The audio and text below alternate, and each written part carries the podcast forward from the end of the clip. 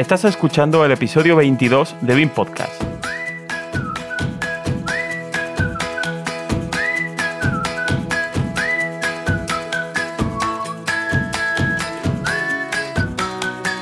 Hoy abordaremos una de las facetas más desconocidas del BIM,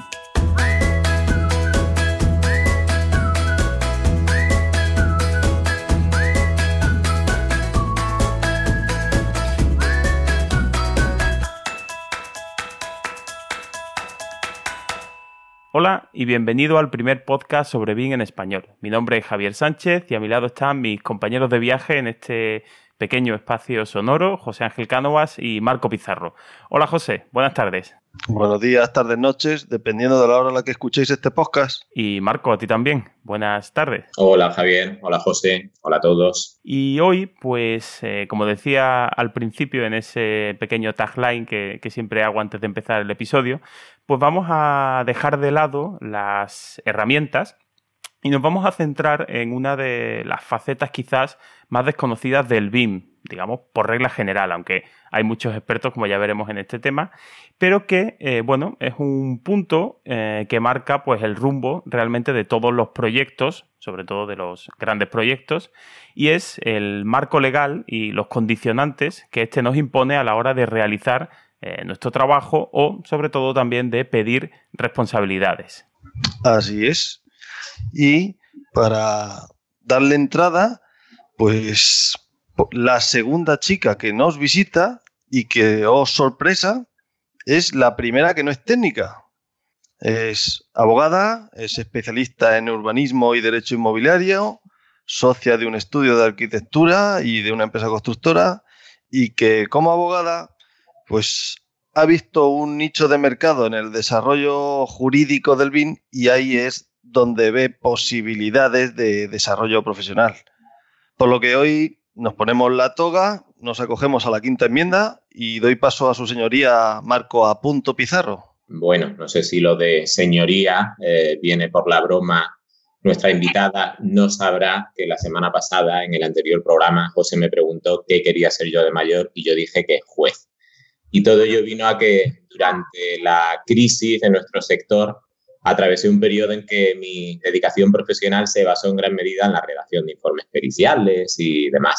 Le pillé el gusto al asunto legal y mientras no tuve nada mejor que hacer, aquello no duró tanto, afortunadamente estudié algunas asignaturas de derecho por la UNED y bueno, el mundo legal pues eh, me resultó tremendamente interesante, así que encantado, encantadísimo de que hagamos hoy este programa. Estupendo, pues nada, ahora ya que nos hemos presentado nosotros tres, pues eh, lo que queda es, eh, Alba, ¿qué tal? Buenas tardes, bienvenida a BIM Podcast. Muchas gracias, buenas tardes, ¿qué tal estáis? Pues estupendamente bien. Ya aquí con el aire acondicionado soportamos el verano bastante mejor que, en la calle, ¿no? Y bueno, pues eh, lo primero que hacemos siempre antes de, entrar en materia, empezar a tratar el tema que, nos concierne en cada episodio, pues nos gusta que el invitado se presente, ¿no? Y que nos cuente un poco, bueno, pues mm, quién eres, eh, a qué te dedicas pues, y cuál ha sido un poco esa trayectoria profesional que te ha llevado hasta, hasta el mundo BIM, ¿no? Eso, hasta llegar a ser una abogada que, habla de BIM, ¿no? que a, priori resulta un poco raro. Pues más que como nicho de mercado y no por llevaros la contraria, sino por, necesidad y por evolución estoy en esta situación. Eh, yo estudié Derecho en Granada, yo soy andaluza también, pero me vine a Madrid a hacer un máster de asesoría jurídica en el Instituto de Empresa, a cabo, y el, el primer desarrollo profesional lo ejerzo en un despacho francés en el que nos dieron la opción de elegir ámbitos jurídicos a los que dedicarnos. Yo siempre quise ponerme la toga y decidí que haría urbanismo y procesal, porque digamos que estábamos preparados un poco para todo el, entorno empresarial jurídico y podíamos empezar a especializarnos. Entonces yo, antes siquiera de, fundar el estudio y ya años posteriores la constructora, ya empezaba a trabajar redactando contratos de, em, con constructoras, para arquitectos. Nosotros representábamos una cadena eh, de supermercados francesa que luego la verdad es que nos instaló con mucho éxito y hacíamos pues desde los convenios urbanísticos en la época que se podían hacer, los contratos de compra-venta de terreno, las solicitudes de licencias específicas, contratos de construcción, de arquitectura, etc. O sea que desde mi más tierna infancia profesional he estado relacionada. Con el tiempo, Y después de estar trabajando para ese despacho francés durante tres años, conocí al que ahora es mi marido, que es arquitecto. Y, decidimos apostar por, por, nuestro propio estudio y por nuestro propio negocio. Y así fue como empezamos. Yo como abogada, él como arquitecto, y llevamos casi 20 años trabajando en esto. En la época de la crisis, que fue tremenda, lo cierto es que nosotros no dejamos de trabajar, pero sí dejamos de cobrar. Fue muy duro. Fue muy duro porque hubo casos que realmente mm, clientes que no podían pagar y otros que se subieron al carro y, aprovechando que el pisuelga pasaba por Valladolid dejaron de pagar y terminamos en África trabajando en Guinea Ecuatorial durante seis años sin dejar el estudio de Madrid porque nos daba mucho pánico dejarlo todo en el caso de que luego se pudiera volver. Así que trabajábamos 15 días en Guinea Ecuatorial y en otros países del entorno y otros 15 días en Madrid. Hasta que eh, la cosa se recuperó en España, llegó la crisis del petróleo y donde dejaron de pagarnos fue en Guinea Ecuatorial. Así que volvimos a Madrid y, y bueno, pues decidimos con un socio fantástico, el ingeniero de camino, estoy rodeada de técnicos, montar nuestra propia constructora, porque habíamos visto que las cosas se hacían con mucha desgana, mucha desidia, se aprovechaban mucho los clientes en aquella época y nos lanzamos. Con esto quiero decir que yo tengo la perspectiva jurídica desde a origen, como las certificaciones, a origen tanto desde el punto de vista del lado de la arquitectura como en los últimos cinco años del lado de la construcción. Entonces, lógicamente, si el estudio ha ido evolucionando de tal manera que el BIM se ha ido implementando, a mí no me quedaba más remedio. Y encantada, quiero decir, que hemos, ido evolucionando porque hemos ido padeciendo con nuestros propios clientes y proveedores cómo teníamos que defendernos legalmente. Entonces, claro, para mí dar el salto ha sido sencillo. Sencillo en el sentido de que yo no he dejado de, hacer contratos para velar por nuestros intereses desde el principio y lo continúo haciendo. Mm, sí que me ha requerido un esfuerzo especialmente sensible porque no soy técnico, y al final para entender un IFC lo tienes que ver, por poner un ejemplo, o una definición de detalle, o yo al final me he chupado muchas horas de ordenador con, con, nuestro equipo técnico para entender muchas cosas que luego tenía que representar en el papel, porque hasta el momento Mm, para mí con el manual de calidad de la CESCAE, que era el que trabajábamos, y yo defino qué es proyecto de ejecución, todo el mundo sabe qué es proyecto de ejecución. Pero si ahora tengo que defender un modelo y quiero estar segura de que lo que me piden es lo que voy a ofrecer y que lo que cuesta es lo que me van a pagar, pues he tenido que apoyar en ese sentido. O sea que no sé si resume un poco de dónde vengo y dónde estoy. Pues sí, yo creo que es un resumen y una trayectoria súper interesante, ¿no? De profesional y la verdad es que creo que es una suerte, ¿no? Hoy en día poder tocar tanto, tantos palos y, ver eh, el mundo de la construcción desde tantos prismas diferentes, ¿no? Pues Alba, si quieres eh, entramos ya, vamos al turrón. Vamos al lío. Por poner, sentar un poco las bases por si alguien no sabe de dónde vamos o de dónde venimos. En 2014 hubo una directiva europea que recomendaba a los países miembros la implantación, el uso de la metodología BIM para los proyectos de la administración. Empezamos por ahí, ¿verdad? efectivamente. Entonces eh, se constituyó la guía, perdón, eh, Javier, échame una mano, es BIM.com. Bueno, realmente las directivas, si no estoy... La comisión, ay. Sí, bueno, pero realmente eh, una directiva al final lo que obliga a los países miembros es a transponer esa directiva, ¿no? Y adaptarla a la legalidad de cada país, ¿no? Efectivamente.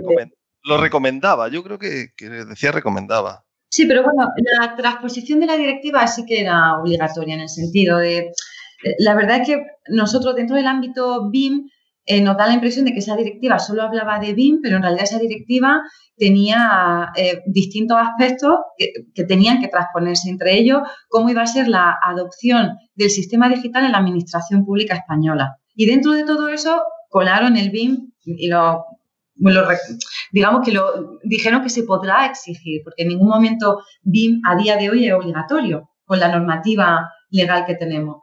Entonces, bajo mi punto de vista, yo creo que mezclaron mucho los criterios de qué, em, qué, supone la digitalización de la administración a efectos de presentación de documentación con la herramienta BIM, como la denominan en, la directiva. Entonces, para lo que estábamos obligados era a transponerla y ya se ha traspuesto, con retraso, como siempre pasa, pero eso no quiere decir que BIM sea obligatorio, porque la, norma, la, la, ley de contratos lo dice claramente, podrá exigir, da lugar a que se pueda llegar a exigir, pero realmente no es obligatorio a día de hoy. Sí, continúo. Eh, es que me peleo con las palabras y normalmente suelen ganar ellas. Se fija, se monta la comisión SBIN, se hace la hoja de ruta y se mm, quedamos en que será obligatorio, vamos a ponerlo entre comillas, el uso de metodología BIM para proyectos para la administración en diciembre de 2018, si no estaba equivocado. Pero algo tan abstracto como una metodología, ¿cómo se exige y, en qué momento, en qué punto se encuentra actualmente? ¿Es ya obligatorio? ¿No es?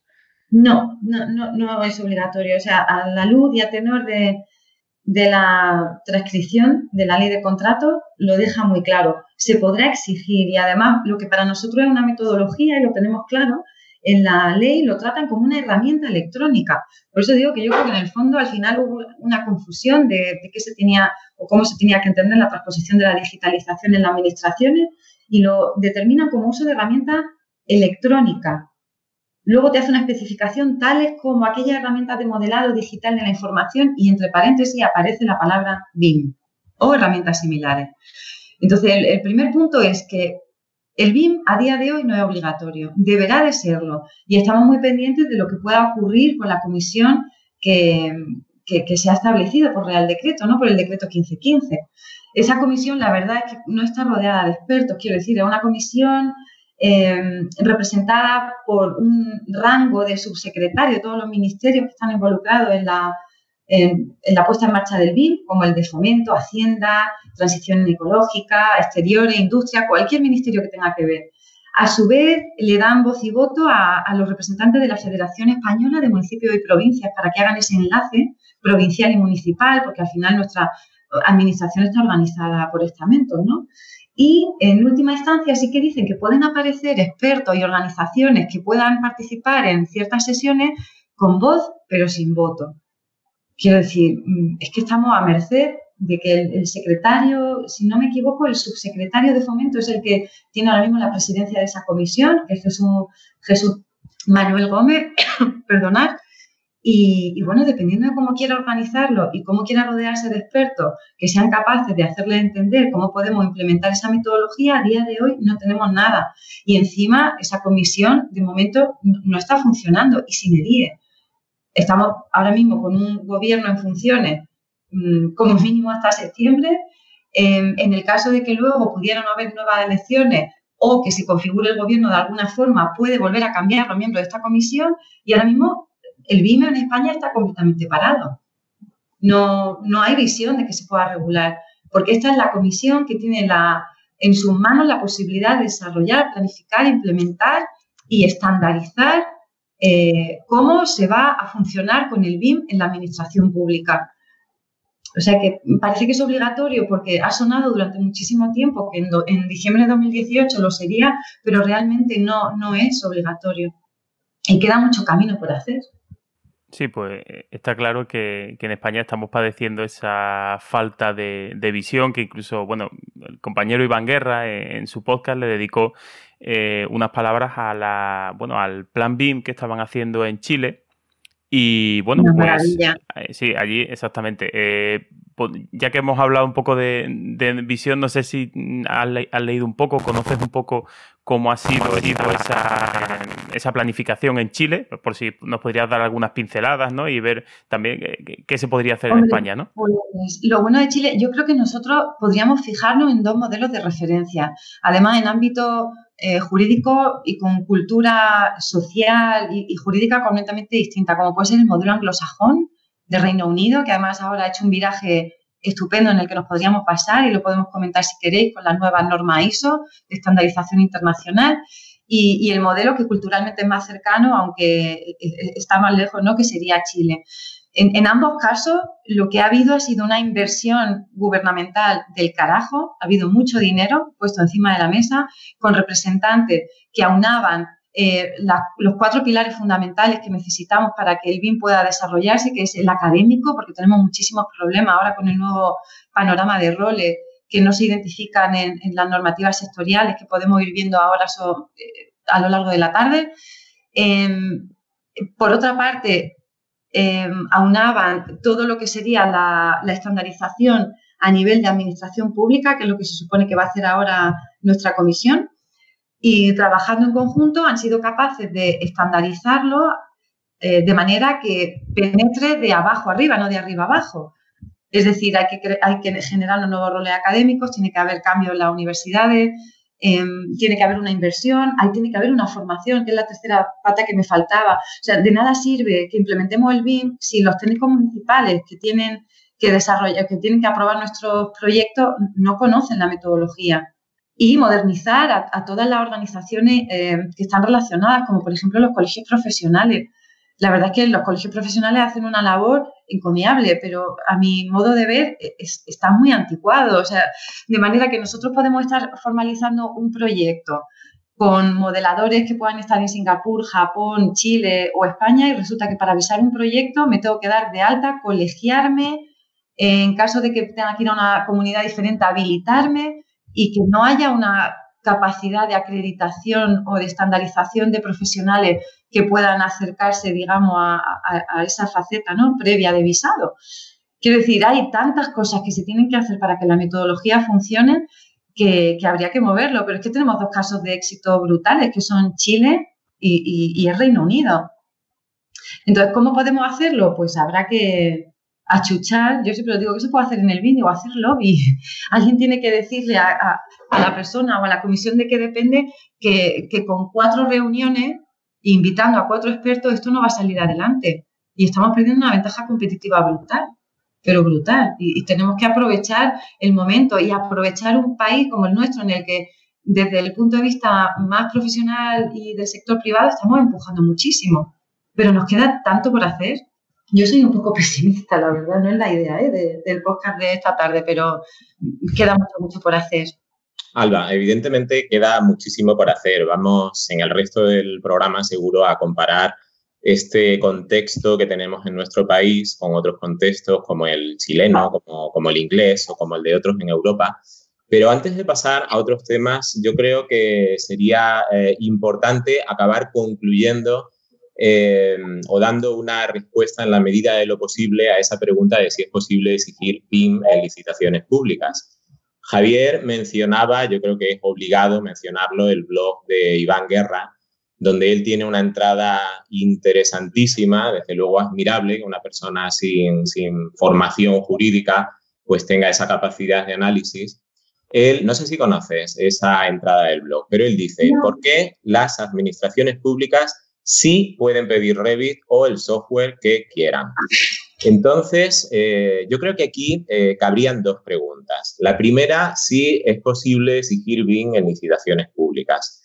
Tú has dado un poco con la clave eh, cuando has detallado que la ley de contratos del sector público, en esta disposición final, dice que los órganos de contratación podrán exigir el uso de herramientas electrónicas, bla, bla, bla, como BIM. Y habla de herramientas no de eh, metodologías. Todos sabemos que el BIM es una metodología y no una herramienta. Pero, en fin, esa disposición se refiere a, eh, bueno, pues a, procesos de licitación pública. Sin embargo, una vez que eh, se supera esa fase de concurso, de licitación, de adjudicación, la defensa o la, o la la idea que trata de transmitir Iván en ese blog es que una vez superada esa fase, la administración, casi como cualquier cliente, sí puede exigir eh, la presentación de una determinada documentación en un formato asimilable a BIM. Entonces, yo creo que, que debemos dar respuesta a esas dos preguntas. Tenemos más o menos claro que Hoy por hoy, con la ley en la mano y más allá de las intenciones de la comisión, del ministerio, de, esa hoja de ruta que aparece y desaparece y que habla de 2008 y de determinadas cuantías en proyectos, con la ley en la mano no parece que se pueda exigir BIM en un procedimiento de licitación. Pero ¿qué pasa superado ese procedimiento de licitación? La Administración puede exigir eh, la entrega de documentación siguiendo esa metodología BIM. ¿Cómo lo ves tú? Em, aquí, en el tema de la licitación, como bien dice, no es obligatorio, dice podrá exigir. Entonces, en el caso en el que se exija, de lo que nunca se habla es de la condición que pone la propia ley en la disposición adicional quinta, párrafo 7, yo invito a, que la, leáis porque ya empieza a haber consecuencias jurídicas con respecto al incumplimiento de esa advertencia. Lo que la ley dice es que si lo exige, y atendiendo al principio de no discriminación, hay ciertos principios que tienen que cumplirse en todas las leyes y uno de ellos es el de no discriminación, el legislador dice que mientras esas herramientas no estén generalmente disponibles por todos los operadores económicos, ¿vale? Eso es muy interpretable, pero lo que expresamente dice es que en atención al cumplimiento del principio de no discriminación y en tanto en cuanto esas herramientas no estén generalmente disponibles, las administraciones deben ofrecer medios de acceso alternativos al uso de esas herramientas de una manera gratuita, completa y directa.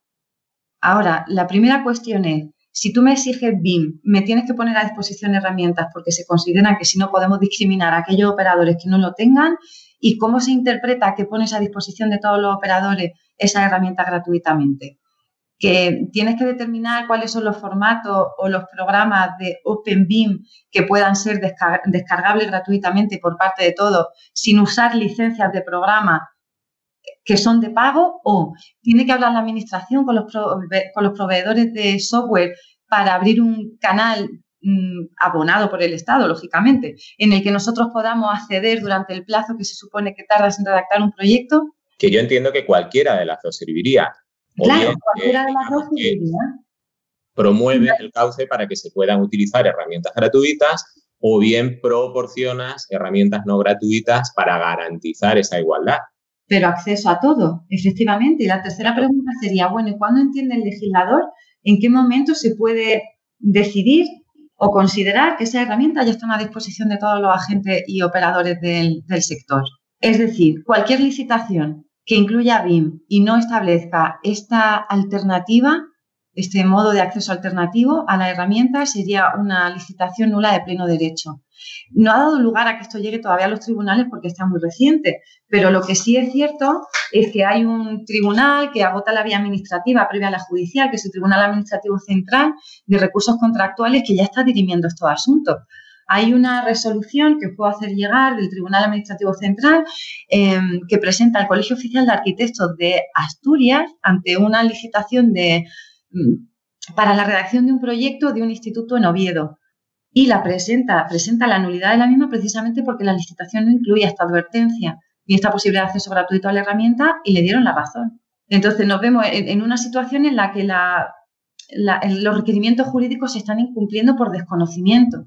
No se forma a los técnicos que redactan los pliegos de, de prescripciones. No se está formando a nadie. Entonces están metiendo la pata por desconocimiento. Quiero decir, cualquiera de las licitaciones que llegaran ahora mismo a vuestras manos y que no entreguen esa condición, podrían ser anulables. Sí, sí, desde luego con la ley en la mano así es. Y sin embargo se están llevando a cabo esas licitaciones con exigencia de, uso de metodología BIM. Efectivamente. Entonces, cuando el, observatorio BIM analiza las licitaciones desde el punto de vista de cuándo se consideraría BIM obligatorio, cuándo es valorable o cuándo es una mejora, yo no estoy de acuerdo en esos criterios. Porque, claro, yo hago un análisis jurídico, lógicamente, ¿no? No tanto técnico como jurídico, porque luego, eh, digamos que el desarrollo de esa metodología eh, entra en, conflicto con, el, con la redacción de ciertos artículos de la propia ley. Por poner un ejemplo concreto, dices, bueno, en el tema de la solvencia técnica, ¿cómo puedo acreditar yo técnicamente eh, que tengo la capacidad de realizar un proyecto en BIM? Bueno, pues los artículos de la ley tienen una lista muy tasada de cuáles son la, documentación que puede acreditar esta solvencia técnica. De momento, el único que puede participar, si es un proyecto de arquitectura, es un arquitecto, porque tiene el título de arquitectura, pero a lo mejor está modelando a alguien que no tiene el título con un perfil distinto y que es tan capaz, ¿no? Pues ahora mismo no, no se podría. Quiero decir, se tiene que infiltrar en mucha o en cierta normativa los cambios que el BIM suponen en el tráfico ordinario, ¿no? En el tráfico jurídico y económico de, en la elaboración de proyectos. Eso nos pasa un poco también con la ley de ordenación de la edificación. En, el artículo 10 dice expresamente que la agente de la edificación es el arquitecto, arquitecto técnico, ingeniero, ingeniero técnico. No hay más. Entonces, cualquier perfil profesional que quiera modelar y, y no tenga esa, esa profesión no se considera agente a efectos de la ley. la ley va muy, muy por detrás de la realidad. La realidad jurídica, de la realidad social y económica, efectivamente. Pues sí, por, ahora que has abierto, Alba, eh, el melón de, la LOE, que lo tenía yo también por ahí apuntado, eh, eso, en tu opinión, claro, yo también veo que esa eh, promiscuidad de perfiles que aparecen en, todo este mundo del BIM, que si los moderadores, los coordinadores, el supervisor, aparecen un montón de, perfiles, perfiles que evidentemente en España o con la legislación, con la LOE en la mano, todos esos agentes no existen, ¿no? Y por tanto no tienen responsabilidades de cara pues, a posibles problemas o de cara a contratos, etcétera. Es distinto, hay que saber diferenciar y es muy importante que, que lo tengamos claro. Em, hay una diferencia abismal entre lo que es la responsabilidad contractual de la extracontractual. La responsabilidad que determina la ley de ordenación a la edificación es la responsabilidad civil y la extracontractual es aquella que haya o no contrato, tiene que cumplir el agente de la edificación, en este caso normalmente el arquitecto. Sabéis que tenemos tres tipos de responsabilidades, a un año, a tres y a diez, dependiendo de si hablamos de defectos de acabado, de instalaciones o, o estructural. ¿Vale? O sea, esa responsabilidad eh, ni siquiera se puede delegar y tiene que existir. Pero con el corazón en la mano de todos los problemas que como técnico habéis tenido en vuestra vida laboral, ¿cuántos tienen que ver con la responsabilidad extracontractual? ¿A cuánto se va a caer un edificio? ¿A cuánto le han fracasado las instalaciones? ¿O qué problemas has tenido por acabado?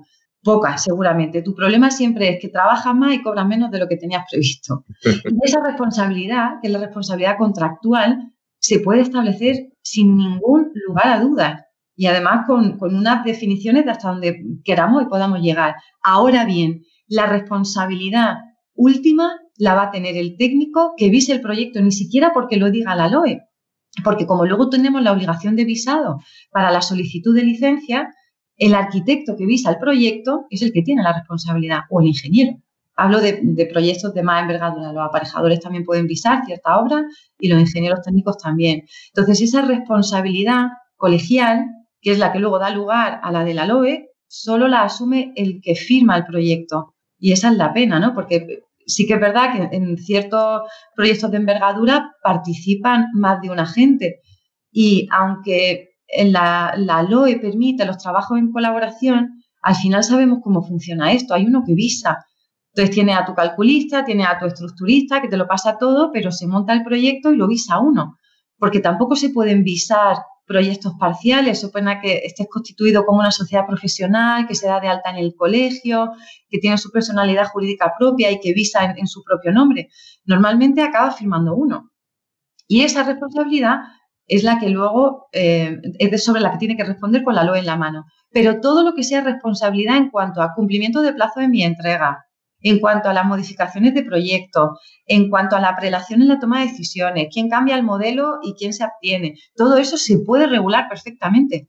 Y esos son los contratos los que tenemos que tener mucho cuidado, mucho mimo y mucha dedicación porque se pueden resolver muchísimos problemas. Al final, la responsabilidad extracontractual es la que afortunadamente menos problemas nos genera en el día a día. ¿Cuántas veces ha habido un juzgado? ¿Cuántas? Por suerte. Sí, afortunadamente pocas. Y claro. bueno, de esas pocas, la mayoría por parte de, eh, como un tercero, afortunadamente. Exactamente. Sí, al final, pues como pedito o como testigo o como sea, ¿no?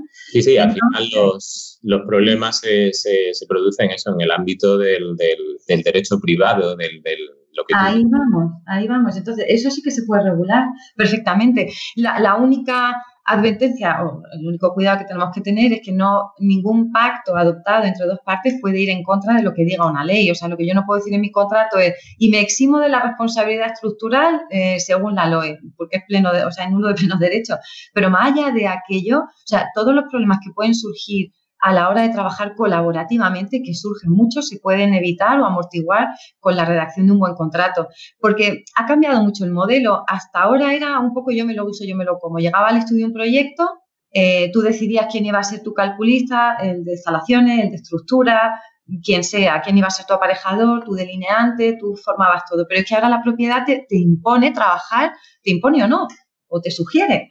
Pero nosotros ahora estamos trabajando con equipos que están en Barcelona, otro que está en Japón, otro, y al final o redacta un acuerdo o un contrato colaborativo en la medida de lo posible, que no siempre se consigue, o, ahí es donde pueden surgir los problemas de verdad. Y eso sí que es absolutamente modulable y regulado. Ahí no hay ningún problema. pues eh, podemos aparcar, aunque luego volvamos a ella, la ley de contratos con, el, con la administración, la ley de contratos del sector público, y abrir ese melón, digo, eh, de contratos, no desde el punto de vista administrativo, nos vamos a referir pues a, esos contratos entre partes ajenas a la administración. Yo soy arquitecto municipal y bueno, una de las primeras cosas que necesariamente tuve que aprender fue a distinguir entre el ámbito del derecho administrativo y del derecho privado ¿eh? en el ámbito civil. Yo soy arquitecto además de un pueblecito pequeño, mi puerta da a la calle y allí entra cualquier vecino a requerir informes sobre cualquier cosa imaginable. Se requiere aquí al, técnico municipal ante cualquier disputa entre vecinos ¿eh? y se me atribuye casi funciones de juez de paz. Javier ha sido arquitecto municipal 12 años, sé de lo que me hablas. Entonces, claro, tuve que aprender a que lo que tiene que ver con lo público es derecho administrativo y el resto todo es cuestión de acuerdo entre partes. Y si no lo hay, bueno, pues denuncia al juzgado competente. El derecho privado y el contenido de un contrato, sea el que sea, eh, a priori plantea pocos límites. ¿eh? En un contrato es admisible casi todo, salvo, por supuesto, lo que vaya claramente en contra del ordenamiento jurídico, eh, que sea contrario. Precisamente el derecho privado se basa en esa autonomía entre, entre los que suscriben un, contrato, ¿verdad? Para establecer las condiciones que, que consideren, bueno, pues que convengan a sus intereses. Además, para colmo, el derecho privado se basa en un código civil que es una norma de hace eh, siglo y medio prácticamente. Una ley que se refiere a figuras como las del buen padre de familia, sin referirse, por supuesto, a las de la madre. Sin embargo, con todas sus modificaciones ha llegado vivo hasta, hasta 2019 el Código Civil. Y yo creo que ha llegado vivo gracias a esa eh, flexibilidad del derecho privado. Y esa flexibilidad, ese marco legal es el que se aplica en principio a todos esos documentos contractuales de los que tú estás hablando, ¿verdad? Que se, que se manejan en una aventura constructiva. Hablaremos, supongo, del, del BEP o el PEP, el Plan de Ejecución BIM, el requerimiento del cliente, el EIR y todos esos documentos, en principio, importados de otros países, porque aquí no tenemos ninguna regulación, ¿eh? más allá de los eh, documentos por ahora de trabajo de la Comisión SBIM. Cuando firmamos un contrato, y es a donde quiero llegar, nos obligamos a cumplirlo. Y no es descabellado pensar que podamos no ser conscientes de lo que estamos firmando. Lo hacemos eh, casi cada día al contratar una línea telefónica, aunque solo sea por la pereza de no tener que leer 10 páginas con letra microscópica.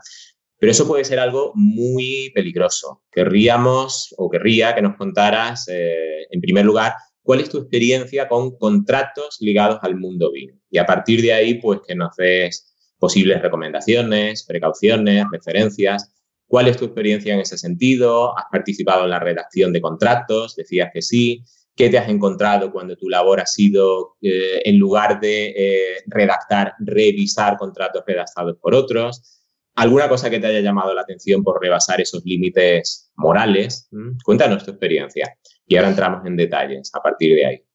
Pues ah, como igual que en el proceso de, BIM pues empezaron poco a poco. Al principio no se trabajaba con una metodología al 100%, al principio empezaba con contratos de modelado, ¿no? que tienen un alcance mucho más definido. Em, es un contrato bilateral en el que no participa más que el encargante, en este caso puede ser una constructora o una promotora, cuando el proyecto ya estaba elaborado. Entonces, en, ese caso, lo que hay que tener en cuenta, esos contratos se siguen dando, ¿eh? porque todo el mundo habla de BIM, pero muchísimas veces solo, solo hay un modelado. En realidad no se está trabajando con la metodología al 100%. Entonces, lo que yo siempre recomiendo, porque al final lo acabas pareciendo si no lo haces bien, es que la, la cláusula, la primera, la de definiciones e interpretación, tiene que ser una cláusula muy bien redactada muy bien redactada, por lo que decía. Ya hemos salido del ámbito del, manual del Consejo Superior de Arquitectura. Ahora ya hablamos de una terminología y de una serie de que conocéis perfectamente de nomenclatura que está ahora mismo sometida a interpretación sobre la que mucha de ella no hay consenso y lo que para mí puede ser un lo que para mí puede ser el lo para ti puede ser otra cosa. Entonces, consensuar con la parte con la que estás trabajando y redactando el contrato, qué entendemos por cada una de las cuestiones que forman parte del modelado, es fundamental, porque si no, al final acabamos teniendo problemas, porque no, no se cumplan las expectativas, básicamente. Entonces, una regla fundamental es que esa primera cláusula de definición y de interpretación esté completamente definida, definida y, consensuada. Entonces, en los, proyectos de modelado, los contratos son más sencillos, pero cuando efectivamente empiezas a trabajar con la metodología BIM, surgen muchos problemas contractuales, porque si no eres capaz de convencer a todas las partes de que hay que firmar un contrato relacional, un contrato que vincule a todas las partes. Yo os tengo que decir que aún no lo he conseguido. Eh, tienes que tener muchísimas cautelas a la hora de firmar contrato con una sola de las partes que a su vez tiene relaciones con terceras personas, pero que se tienen que entender contigo. Es decir, hablamos, por ejemplo, en cuestiones de responsabilidad y de plazo, que son las que generan muchísimos problemas. Si tú estás firmando un contrato para trabajar con metodología bien, supongamos con una constructora, que es la que te ha contratado el, el modelo, sabes que la propiedad va a tomar decisiones, pero a ti quién te contrata la constructora. Entonces, en el tema de los plazos, tú te vas a comprometer con tu cliente en la entrega de una parte del modelo en fecha de tal, pero como no pongas como advertencia que en el caso de que la propiedad solicite modificaciones a diferencia de la parte que te está contratando, pues esos plazos se ampliarán en, la cuantía de tiempo necesario hasta que se solventen las peticiones de un tercero o la responsabilidad. Si para que otro equipo que está trabajando el MEP, eh, yo dependo de que me entregue parte de su modelo para poder entregarte el mío, no lo ha hecho, yo no puedo entrar o incurrir en una responsabilidad por incumplimiento contractual. Entonces, hablar a modo genérico de cuál sería el contrato perfecto es imposible. Imposible, porque tienes que tener en cuenta en cuántas partes o cuántos modelos mm, dependen de, tu estudio con cuántas partes tienes que colaborar o, trabajar, eh, quiénes son los que van a tomar las decisiones.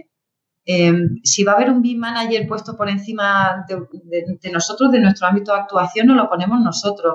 Entonces, yo sí que puedo hablar de un decálogo de cláusulas que inevitablemente tienen que formar parte de un contrato BIM, pero hablar del contrato perfecto es imposible hasta manejar el, el proyecto o, la situación en concreto, ¿no? Pero em, como anexo, ineludiblemente tienen que incorporarse cualquiera de los documentos que con antelación se hayan elaborado antes de iniciar. Los requerimientos del cliente son fundamentales. Como tú decías, es verdad que no, no hay nada regulado, pero sí son documentos que son necesarios y que se tienen que incorporar porque nosotros tenemos que tener muy claro qué es lo que quiere el cliente y nos tiene que decir en qué condiciones, dependiendo del grado de madurez ¿no? que tenga el, peticionario en este caso o, tu cliente. Y en caso de que él no te pase su requerimiento, nosotros tenemos que ponerlo encima de la mesa. ¿Te refiere a esto? ¿Para qué lo vas a querer? ¿Para sacar un presupuesto con antelación? En realidad tú siempre haces el mismo tipo de edificación y quieres que metamos las mismas partidas con las que tú te sientes cómodo. Em, en fin, quieres sacarte la certificación triple A de eficiencia energética y quieres un modelo expresamente para eso. O sea, tenemos que tirarle de la lengua al cliente si no tiene claro qué es lo que quiere. Porque no es lo mismo que hasta ahora. Yo quiero un proyecto básico y de ejecución y tengo perfectamente claro qué tiene que incluir, qué no. Ahora mismo estamos abiertos a una posibilidad y un abanico de posibilidades con el modelado que lo definimos o morimos en el intento. Y al final nos pasa lo de siempre, que trabajamos más para cobrar menos, ¿no? Entonces, em, el EIR o los requerimientos del cliente, como queramos llamarlo, tienen que incluirse como anejo o como anexo al contrato, igual que habíamos hecho tradicionalmente con el presupuesto, ¿no? Desde, bueno, el alcance del proyecto este, los honorarios se han calculado de tal manera y se adjunta el presupuesto aprobado en fecha de tal. Pues el EIR tiene que incorporarse. En el caso de que haya habido un prevé, porque la licitación al margen del ámbito público también se da en el ámbito privado, ¿no? ¿Cuántas veces te invitan a presentar presupuesto em, y estás concurriendo en competencia con otro estudio o con otra empresa? Bueno, pues si tú has presentado un prevé que te puede condicionar de alguna manera, también se tiene que incluir. Cualquier documentación relativa la tenemos que incorporar. Perdón, Alba, ese prevé, en caso de... Eh, tú dices que puedes aportarlo tú y puede ser, digamos, una, un requisito, ¿no? Que tú lo has redactado y tienes que acogerte a lo que has dicho. Pero puede ser que el cliente, además de los requisitos, te entregue ese plan de ejecución previo a la ejecución del, del propio, del propio contrato, del propio proyecto? En, dentro de lo que sería la fase de requerimiento, o sea, de... Sí, me refiero, está, en primer lugar están los, requisitos del cliente, ¿no? El EIR. Los requerimientos del cliente, sí. Y ahora hablas del, del BEP, lo que sería un BEP eh, precontractual, ¿no? Entiendo. O, previo, ¿no? Es la respuesta nuestra como estudio a los requerimientos del cliente. Ah, vale, Introduzco yo una cuña, si me permitís. No sé si van por ahí los tiros, Javier. Eh, hemos hablado del, EIR, los requerimientos del cliente y esos requerimientos deben desembocar en un plan de ejecución BEP que en principio, como documento básicamente técnico, eh, no tendría por qué condicionar ni ser eh, condicionado por un contrato. O sí, esa es la pregunta. Es decir, podríamos hablar en lugar de un BEP de, un pre-BEP ligado a ese documento de requerimientos o de un BEP contractual. Em, ¿cuál es tu visión o tu experiencia si la tienes? Es decir, ¿dónde deben situarse los límites entre eh, lo jurídico y lo técnico? ¿Cómo pasamos del EIR al B? Vale, em, el EIR al final no deja de ser em, algo que prefija al cliente para dejarnos claro cuáles son sus expectativas y sus necesidades. Y cómo de maduro se encuentra en términos bien. Es decir, un cliente te puede decir, es que yo tengo a mi BIM manager y quiero que lidere esto. ¿No? O mira, yo tengo un coordinador de MEP que es fantástico y para mí es muy importante que sea él el que coordine este modelado, ¿no? Entonces, el cliente te va a decir hasta dónde quiere llegar. Y tu respuesta, que de momento no es contractual, porque ni siquiera sabes si te van a conceder el contrato. Un pre no es contractual hasta que lo incorporemos en su caso. ¿Vale? Ni el EIR es contractual, ni el pre es contractual hasta que te designen como estudio de arquitectura y firme un contrato. Lo que pasa es que como son documento al, al, uso como un presupuesto en el que nosotros hemos puesto encima de la mesa cómo vamos a trabajar, es interesante que se incorpore. Pero si no se incorporara, no importa, siempre y cuando ese contenido que ya ha iniciado una relación precontractual lo incluyamos en nuestro contrato. Podemos transcribirlo. Es decir, ese EIR podemos incorporarlo en un contrato en lo que podríamos denominar alcance del contrato. ¿Cuál es el alcance? Por lo que ya me había dicho mi cliente en el EIR. ¿Me explico? Podemos incorporarlo como anexo, o simplemente incorporar el contenido de lo que ya se ha pactado hasta el momento en un contrato que sí tendrá su efecto jurídico determinado. Ahora, el BEP, porque hasta ahora el EIR y el PREBEP son documentos precontractuales, el BEP, una vez que ya te han concedido el contrato, tienes que redactar ese BEP en connivencia con el cliente y ese BEP sí que lo tenemos que incorporar. Porque si no, el contrato sería interminable un, un no lo podemos incorporar en un contrato como no sea como un anejo. Nos volvemos locos. Y además, la forma en la que nosotros redactamos los contratos no es exactamente igual em, en la que se determina la forma de trabajar en un BEP. Tomo un ejemplo. En el BEP podemos determinar que las entregas se harán semanales. Em, determinaremos cuál va a ser el, el, entorno de datos, quién lo va a manejar, cuáles son los responsables de cada una de las áreas. Pero yo en el contrato voy a incluir cláusulas que no, no, no, no, están representadas en ese BEP. Yo lo que voy a decir es que mi plazo quedará condicionado a la entrega de la, las entregas parciales de sucesivos colaboradores y voy a necesitar un plazo mínimo de cinco días de revisión antes de mandar mi documentación. Y en el caso de que yo se retrase mi entrega, yo me retrasaré en la mía en el mismo plazo, ¿no? Entonces, el B necesariamente tiene que estar incluido. El otro es recomendable, o sea, siempre tiene que estar o a modo de anexo o incorporando lo que sea predefinido. Y esto nos llevaría un poco a, la cuestión anterior. Eh, SB, entre otras cosas, va a definir una matriz de responsabilidades mm, perfectamente detalladas. Eh, una matriz de responsabilidades que va a hacer referencia normalmente a muchos agentes intervinientes puede entrar en contradicción con nuestra ley de ordenación de la edificación, que básicamente lo que hace es delimitar unas responsabilidades y capacitaciones para unos agentes rígidos que no tienen equivalencia con los perfiles profesionales que seguramente aparezcan en ese BEP, ¿eh? en esa estrategia más colaborativa. Aquí se pueden establecer las obligaciones y repartir las responsabilidades de cada miembro del equipo, pero es esa responsabilidad en el ámbito civil, en el ámbito contractual. Pero volviendo a lo que comentábamos antes, efectivamente, de cara a la LOE solo va a haber un responsable legal, que va a ser el arquitecto que vise el proyecto. aunque participen 15 en el modelado, el que visa es el que asume la responsabilidad de la LOE.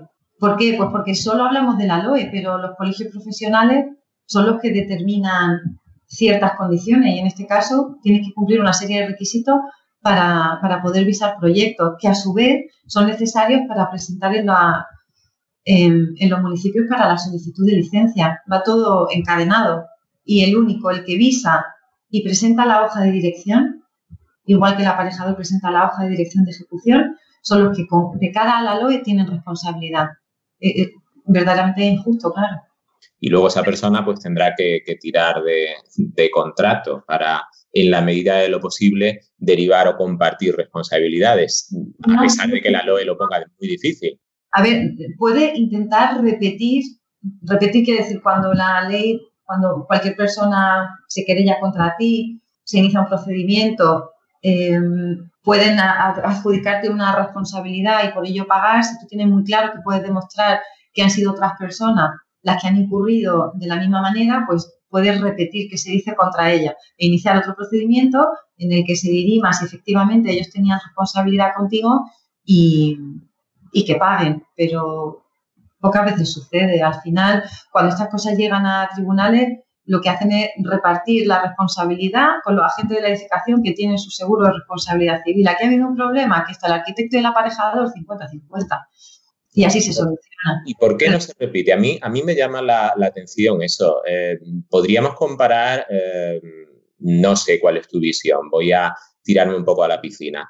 La forma de hacer las cosas en, en España con la forma de hacer las cosas fuera ese método tradicional español que se basa en la figura del, arquitecto, eh, bueno, voy a hablar de lo que sé, yo soy arquitecto, el arquitecto casi omnipotente que firma un proyecto básico más, más ejecución y que sirve de base para la obtención de licencia y tras lo cual se selecciona la constructora con criterios básicamente económicos, porque las soluciones técnicas ya están decididas previamente en el proyecto Metodología que contrasta con el método más anglosajón, ¿verdad? Consistente en la obtención de licencia a partir de un proyecto más básico y licitación para la adjudicación a una constructora que, ya va a ir de la mano de un equipo de técnicos que trabajan para ella y definen esa parte de, ejecución del proyecto ya con un ajuste más definido a los medios de la constructora, los requerimientos del cliente Em, insisto, no sé cuál es tu visión, pero yo por experiencia más ajena que propia, tiendo a pensar que aquí en España un contrato es algo que se hace con intención casi de no usarse, un por si las moscas. Quizás en Estados Unidos, eh, Alemania, Inglaterra, se trata el contrato como algo más natural, como algo más consustancial. Un contrato no es algo, eh, no es tanto algo que enfrente a partes como un documento que las pone de acuerdo. Y de ahí, bueno, pues que se hable de los eh, típicos contratos multiparte, en los que integran pues a los principales agentes eh, del proyecto. Por ahí suenan las siglas, el IPD, el, Integrated Project Delivery, que como implicados mínimos pues va a, incluir al propietario, al promotor, al arquitecto, al ingeniero, a los constructores, a los instaladores, promoviendo de esa forma una colaboración pues mucho más eh, efectiva y desde un momento inicial del, diseño casi hasta llegar a la entrega del producto, llave en mano. Mm, me gustaría que nos dieras tu visión acerca de esa forma de hacer las cosas, ventajas, inconvenientes respecto de estos modos más tradicionales eh, que yo atribuyo a España, en que los agentes se van eh, incorporando de forma asíncrona en el proyecto y, eh, bueno, pues funcionan de una forma, no sé cómo decirlo, más lineal, más estanca frente a esa otra forma más colaborativa o integrada. De hecho, la, filosofía de la metodología es precisamente la, colaboración. Y nosotros hablamos de metodología BIM y de trabajar en BIM, pero realmente si a nosotros nos encargan un proyecto en BIM, como no trabajemos de la mano de la propia de la constructora, no estaremos realmente haciendo BIM estaremos redactando un proyecto como lo hemos hecho durante toda la vida, pero estaremos utilizando herramientas de modelado. Entonces, efectivamente, o hay colaboración o realmente el BIM no está funcionando, no, se está poniendo en valor. ¿Por qué? Porque nosotros hacemos nuestro modelo, federamos, entregamos a la propiedad y ahora sale a subastar el proyecto con una constructora que no ha tenido nada que ver y no ha tenido posibilidad de participar. Entonces ocurren dos cosas. O perdemos la ventaja que tiene el BIM en, en tantos sentidos o trabajamos doble. Porque luego llega la propiedad y te dicen, no, es que estoy hablando con la constructora y, ve muchísimo más conveniente que la estructura sea metálica en vez de hormigón, porque además ellos tienen taller y a mí me sale mucho más barato, me lo tenéis que cambiar, esto habrá pasado. Entonces, ¿qué es trabajar en BIM? Trabajar en BIM es trabajar de una manera colaborativa, desde el principio, desde el principio. ¿Qué ocurre? Que como no tenemos un proceso estandarizado en España, nosotros cuando trabajamos en BIM, porque no trabajamos en BIM en todos los proyectos, tenemos clientes que todavía no, no lo hacen, pero en aquellos proyectos a los que sí trabajamos en BIM, al final trabajas doble, porque seguimos trabajando en, un ámbito o en un eh, espacio analógico, digamos, y en un espacio digital. Es decir, nosotros tenemos que seguir desarrollando los proyectos como lo veníamos haciendo hasta el momento, además con toda la prisa del mundo, porque hay que presentarnos en el ayuntamiento para que nos den la licencia cuanto antes, y una vez que hemos presentado todos los entregables según ley, eh, empezamos a desarrollar el modelo con la constructora. Estamos trabajando doble. Por eso, de cara a nuestra profesión, es indispensable que podamos estandarizarlo. Y incluso en el caso de que trabajemos en BIM, yo no he sido todavía capaz de, conseguir firmar un contrato relacional. Al final, eh, trabajamos con unas flechas contractuales terroríficas, porque a mí me contrata la constructora, que a su vez tiene un contrato con la propiedad, que la propiedad vuelve a contratar con la ingeniería de sistemas porque tiene una planta farmacéutica y necesita hacer unas instalaciones atómicas que no dependen de un ingeniero al uso. O sea, y al final dices, ¿cuántos contratos hay de por medio teniendo yo además la obligación de entenderme con terceras personas, ¿no? Entonces, mm, ahí es donde nuestro contrato tiene que hacer especial hincapié en que, sabiendo que es un contrato bilateral, y a tenor de las circunstancias y del desarrollo de la, de la metodología teniendo en cuenta de que terceros agentes van a incorporarse a nuestro trabajo, establecer con la persona que te contrata la obligatoriedad de que como mínimo cualquiera de los agentes que se sume al proyecto, porque no todos entramos en el mismo momento, que adopten dentro de sus propios contratos y suscriban los mismos documentos eh, externos como puede ser el BEP. Lo tienen que firmar y tienen que hacer caso y se tienen que que, tienen que asumirlo, porque si no tendremos muchísimo, muchísimos problemas. Y sobre todo, tener especial atención en, la prevalencia en la toma de decisiones, porque cuando trabajas con equipos que no conoces, si surgen interferencias, ¿qué modelo es el que tiene que, bajarse del burro? ¿Cambio yo mi estructura que estoy haciendo el modelo de arquitectura o cambia el submet porque las instalaciones tienen un problema, ¿no? Cuando trabaja en, el estudio, y además más en el caso español, que sabéis que los arquitectos aquí en España podéis diseñar, calcular estructuras y calcular instalaciones, cosa que no ocurre, por ejemplo, en el mundo anglosajón. en el mundo anglosajón, el arquitecto diseña, luego se le pasa al ingeniero y lo calcula, ¿no? Nosotros estamos acostumbrados a, a, desarrollar el proyecto con una autonomía brutal y eso en el mundo BIM está desapareciendo con muchas ventajas. Eh, digamos que el mundo anglosajón está eh, naturalmente preparado para migrar a esta nueva forma de hacer las cosas. Aquí lo tenemos mucho, muchísimo más difícil. Nos supone un, esfuerzo doble.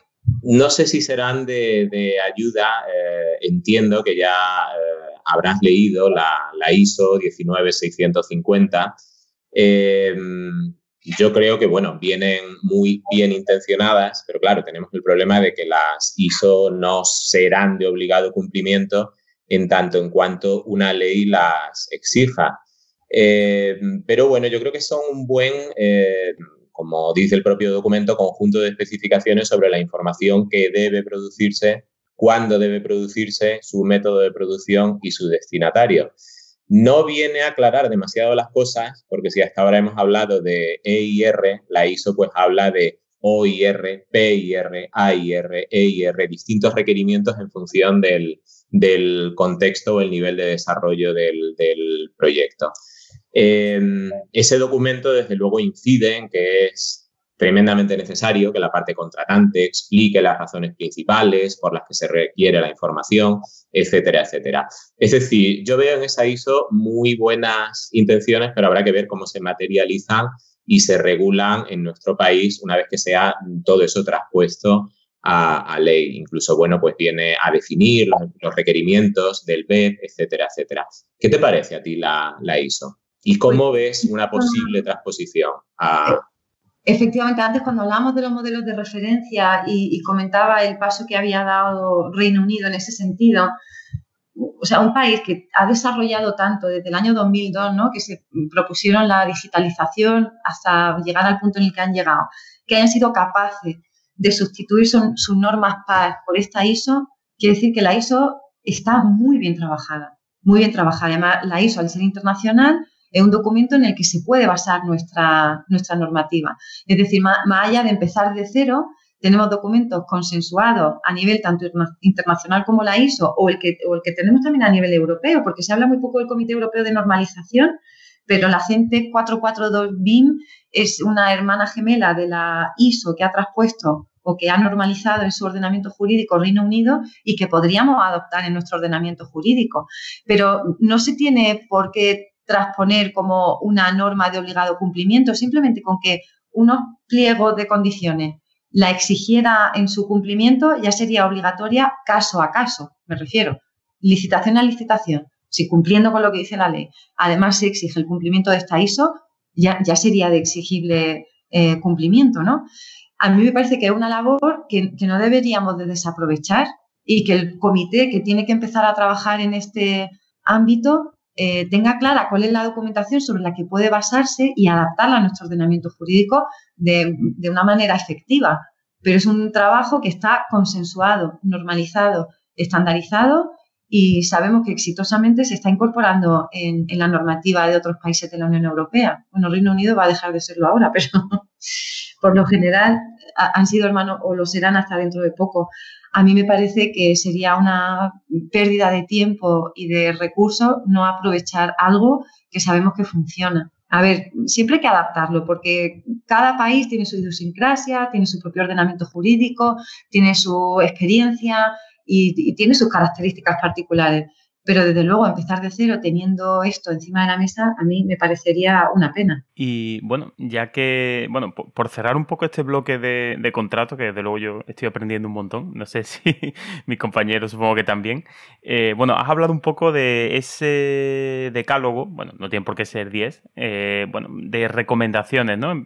Empezaste hablando de ese... Eh, de la necesidad de incluir ese primer apartado de definiciones, ¿no? De términos para que todos nos pongamos, nos pongamos de acuerdo.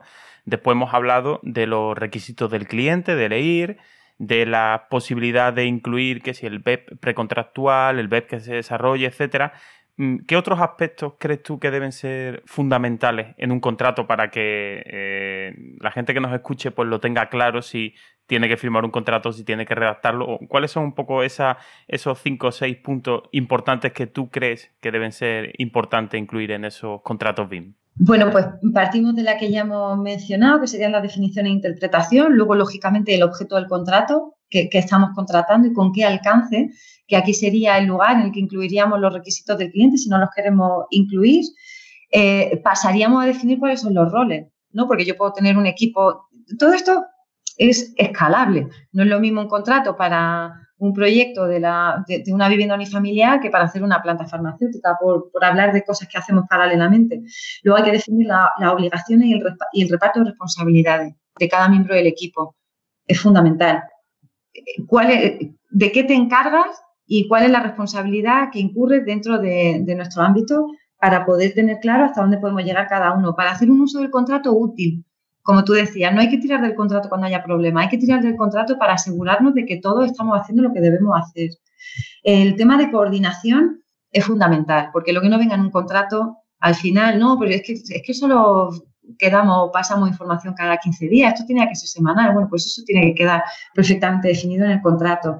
Eh, establecer los niveles de desarrollo, los niveles de desarrollo, porque yo creo que el debate acerca de si las fases de un proyecto como las tenemos entendidas hasta la fecha, coinciden con los niveles de desarrollo, está superado. Tenemos muy claro que los niveles de desarrollo se tienen que definir dependiendo del objetivo y de la fase del proyecto. Y, eso tiene que quedar muy claro en el contrato. E, es fundamental. Qué fase de desarrollo va a tener el modelo de estructura o, el de arquitectura y dentro del de arquitectura, dependiendo del tipo de proyecto, hay partidas que son más o menos necesarias o que tienen que salir con mayor o menor antelación por las razones que sea y tiene que quedar muy, bien definido porque si no nos, perdemos dentro del modelo. Em, todo el tema de almacenamiento de la información. O sea, va a ser en el servidor de la propiedad, va a ser en nuestro propio, va a ser un centro de intercambio de datos eh, público, privado, ¿qué va a pasar? Porque si se pierde esa información, ¿de quién, quién es responsable? Porque que tengamos un problema con los modelos y se pierda supone una, pérdida de, recursos humanos y económicos brutales. Esas cosas hay que tenerlas previstas, aunque luego la verdad es que pocas veces ocurren, ¿no? Y, y, sobre todo las cuestiones de interoperabilidad. O sea, nosotros hemos tenido muchos problemas de gestión y coordinación con otro equipo porque no eran, los software no eran compatibles. Es que parece de perogrullo y, el documento inicial, que tiene que ser el BEP, que sea el que lo defina, nosotros estamos desarrollando ahora un proyecto de, bastante envergadura y no hemos tenido BEP hasta los seis meses de haber empezado el proyecto. Y teníamos unos problemas brutales, entonces tenemos que incorporarlo necesariamente. ¿Por qué? Porque a mí la propiedad o la constructora en este caso me achucha porque no estoy entregando la información, pero resulta que es que a mí no me mandan un, IFC que pueda abrir o que no me pierda todos los pilares y tengo que rehacer trabajo o no estoy seguro de cómo hacerlo, estoy reclamando.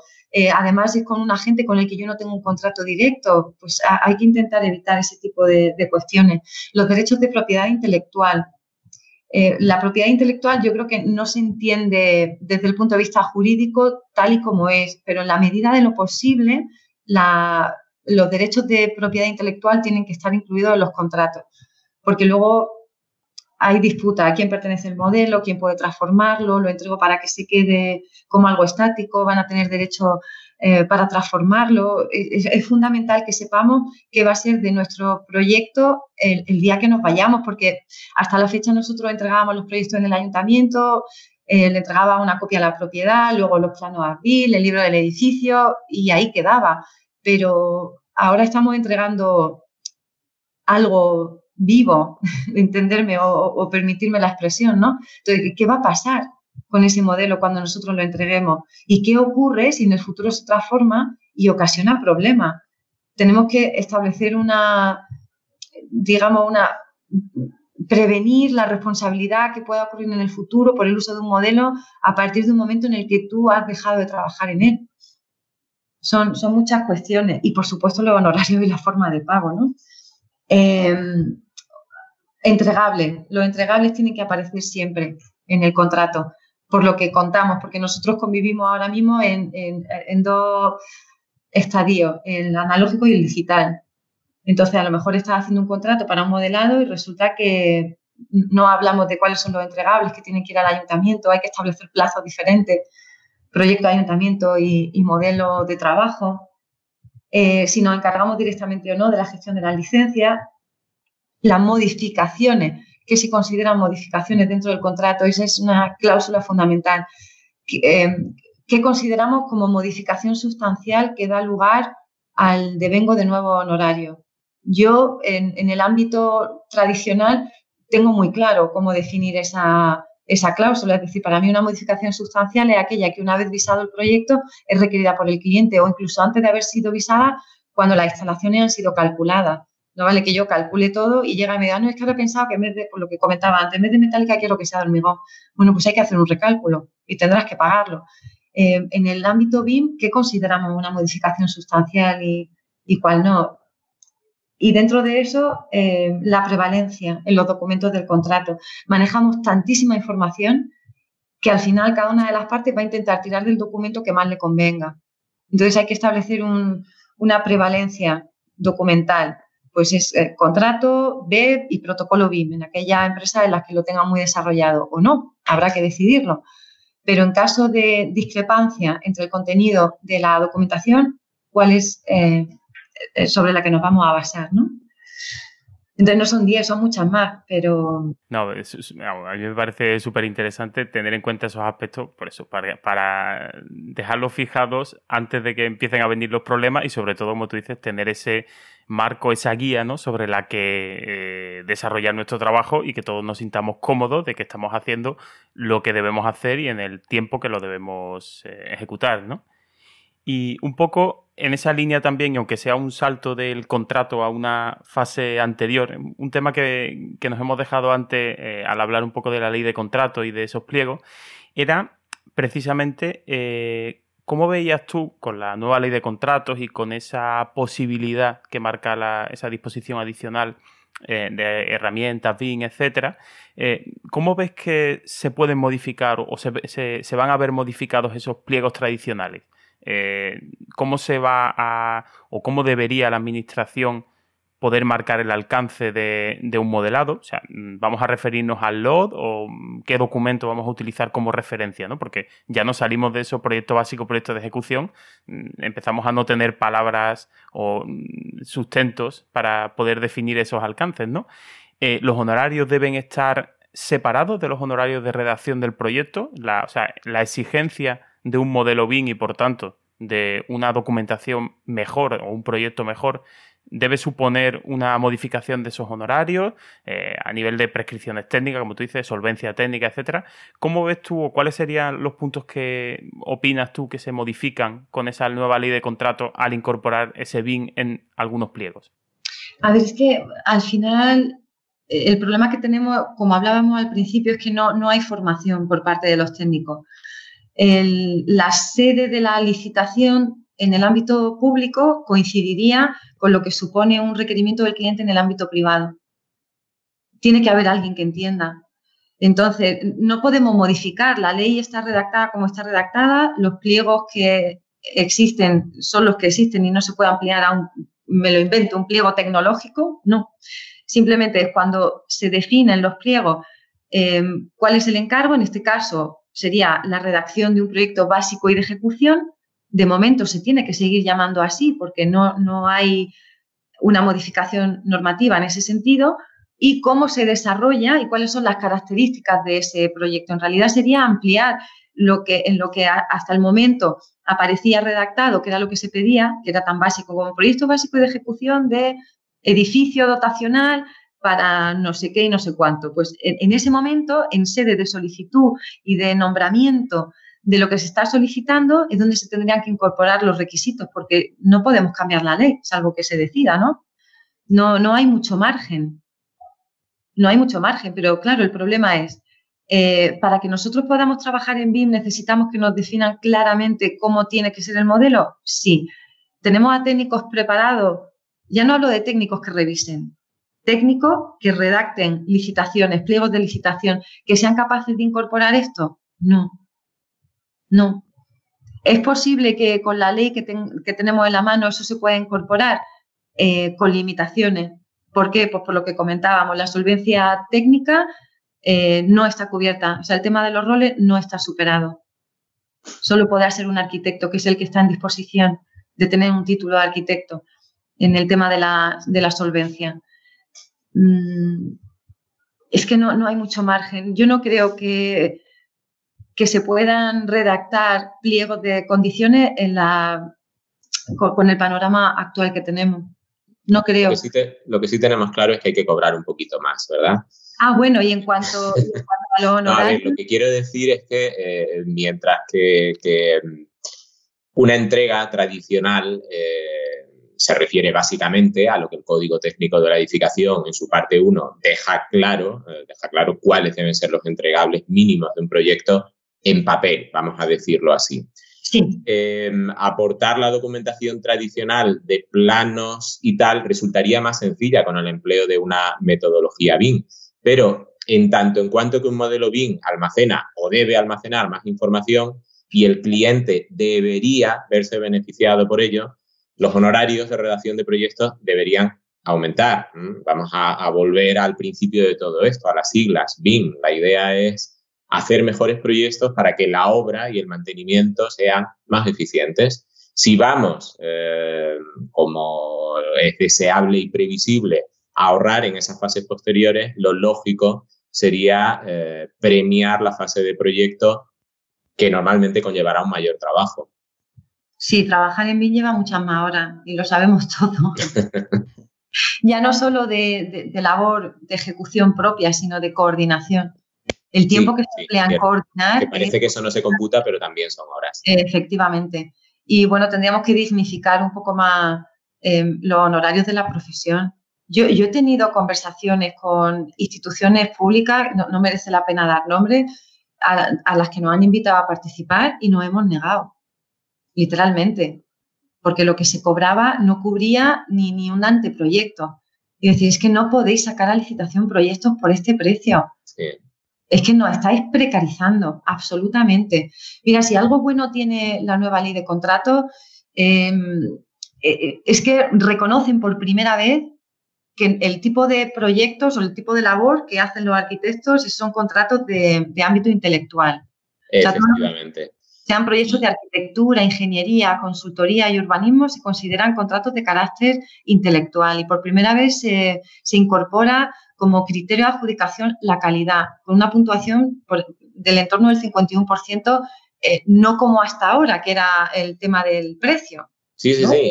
Y, más allá de toda la literatura, eso es un arma para los técnicos que estamos dentro de la administración para limitar las, esas bajadas temerarias, temibles y, y, y pues, acaban provocando una falta de dignidad en la profesión. Yo, claro, precariza mucho la, la labor del arquitecto, muchísimo, muchísimo.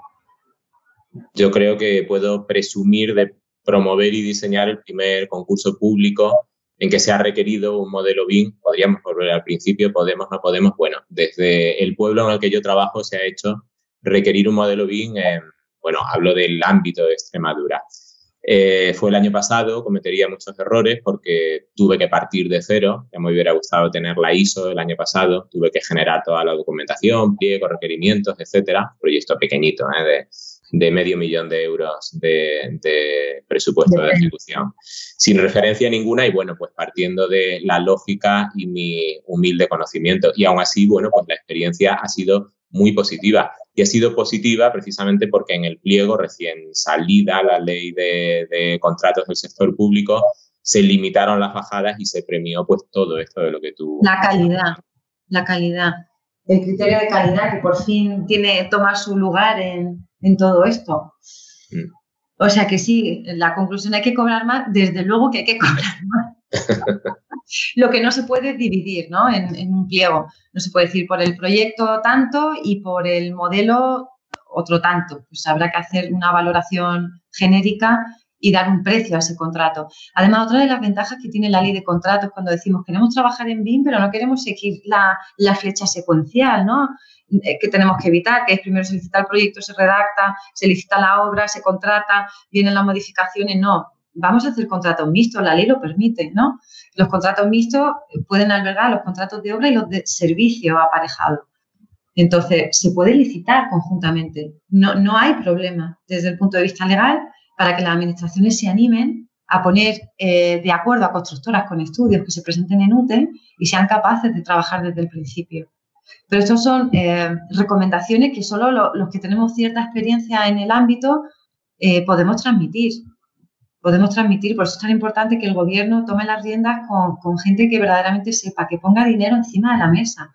Que la gente que, está trabajando en el ámbito de la estandarización y el desarrollo bien trabaja gratis. Es que eso, solo pasa en España. Es que, de verdad, yo, si nos escucha alguien que tenga capacidad de decisión, no podemos permitirnos el lujo de tener un, país en el que el sector privado está empujando con profesionales que podrían participar de una manera muy activa y conseguir unos logros, mm, bueno, estupendos, y que no haya una inversión de por medio, que no se forme. Bueno, ya hablamos de la formación, pero ¿y la modernización de los equipos en, todas las administraciones? que yo todavía sigo llevando proyectos en papel ayuntamientos porque sus ordenadores no abren PDF, ¿qué será de esos pobres técnicos cuando tengan que abrir un modelo? O sea, mm, visualizar un modelo es inviable. ¿Qué, será? Lo imprimen a papel, sin problema ninguno. Bueno, lo imprimen a papel si tú le has mandado e, ese tipo de entregable, pero si quieren eh, visualizar un modelo... lo que quería decir es que con esto de la eh, digitalización de la administración, se exige eh, la no entrega de papel, es decir, tú llegas o mandas tu PDF por administración electrónica o si llegas a registro te escanean y tal, da igual. Luego cuando hay que tramitar el informe se vuelve a imprimir todo, es decir, tenemos un filtro absurdo con la digitalización de la administración en muchos casos, ¿eh? no digo todos, pero en muchos, muchísimos. pero es que además para la administración es mucho peor, porque por lo menos hasta el momento cuando tú llegabas con tus proyectos impresos, los entregabas y fenomenal, pero ahora se lo mandas por vía electrónica y tienen que dedicar ese tiempo y esos recursos en imprimirlo ellos mismos. O sea, hay técnicos que se dedican a imprimir proyectos porque los reciben por, vía digital y efectivamente lo, necesitan verlo en papel. O sea, hay tanto por hacer tanto por hacer y las administraciones tienen que esforzarse muchísimo y, tienen que formar a sus recursos humanos y, darle recursos y medios suficientes y equivalente al tipo de metodología que queremos aplicar. Pues Alba, una de las cosas que quedan por hacer, que es responderme a mí una que tengo yo preparada desde que empezó la entrevista, que estos dos genios no me han dejado participar. A ver si soy capaz. Seguro que sí, lo estás haciendo genial. Porque has pasado por encima del tema de la propiedad intelectual en los modelos BIM. Y yo creo que es algo en lo que podemos profundizar un poco más. Porque suponemos, ¿a quién pertenece la propiedad intelectual del proyecto? Pues suponemos que es al técnico firmante, al arquitecto en este caso. Pero ¿es asimilable a otros contenidos como vídeos, artículos, un libro? Porque antes se entregaba el lote de papel que era el proyecto y ahí lo llevas, ya te apañarás. Pero como tú has dicho, ahora se entrega un modelo vivo, modelo que además puede incorporar nuestro know-how, nuestras capas, nuestras familias y macros que hemos creado en nuestras horas de trabajo, con que hacen lo que queremos y nos los pueden copiar.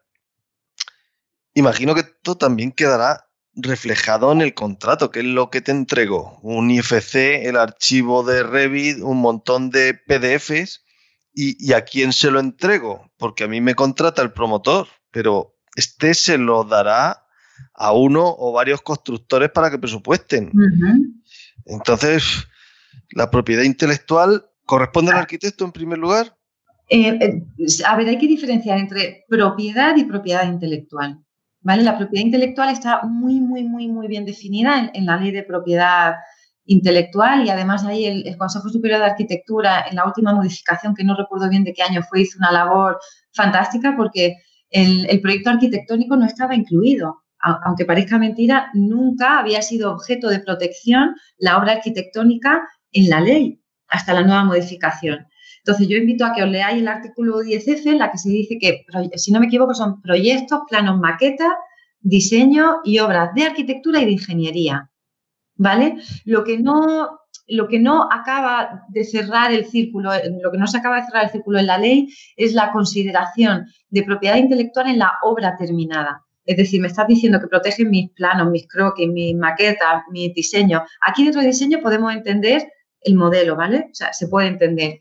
Pero mi edificio, un edificio ya terminado, un edificio singular que yo haya hecho, o sea, ¿qué, objeto de protección merece, ¿no? Eh, aunque no viene especificada la obra terminada en la ley, sí que es verdad que en el convenio de, de Berna está incorporada. Entonces, podemos considerar que la obra arquitectónica es merecedora de la protección en cuanto a, la propiedad intelectual. Ahora, ¿qué entendemos por propiedad intelectual? Por propiedad intelectual entendemos a un objeto de, de creación, ¿vale? Que cumpla una serie de requisitos. Que cumpla una serie de requisitos de originalidad, de distinguibilidad, de, bueno, eso está muy, muy tasado.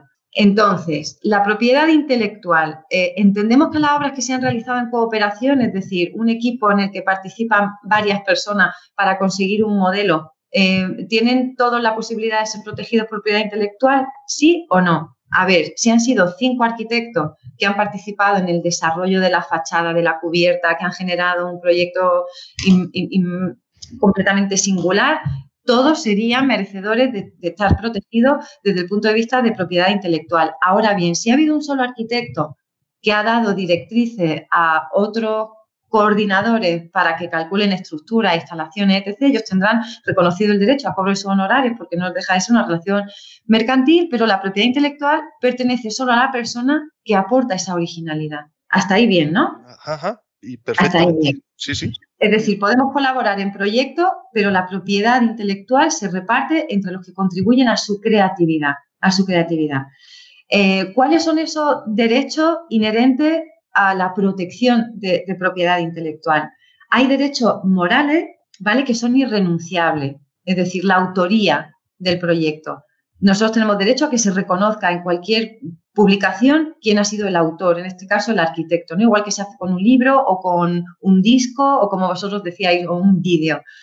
Todos los arquitectos tenéis el derecho a que se reconozca vuestra autoría en cualquier lugar en el que se mencione vuestro proyecto. Y esos son los derechos eh, irrenunciables, inalienables que te otorga la ley de propiedad eh, intelectual. Pero luego hay otra serie de derechos que se llaman patrimoniales, o sea, los morales son los irrenunciables, que es la autoría, y el derecho de transformación, y luego tenemos los derechos patrimoniales, que son los de reproducción, distribución y, comunicación pública.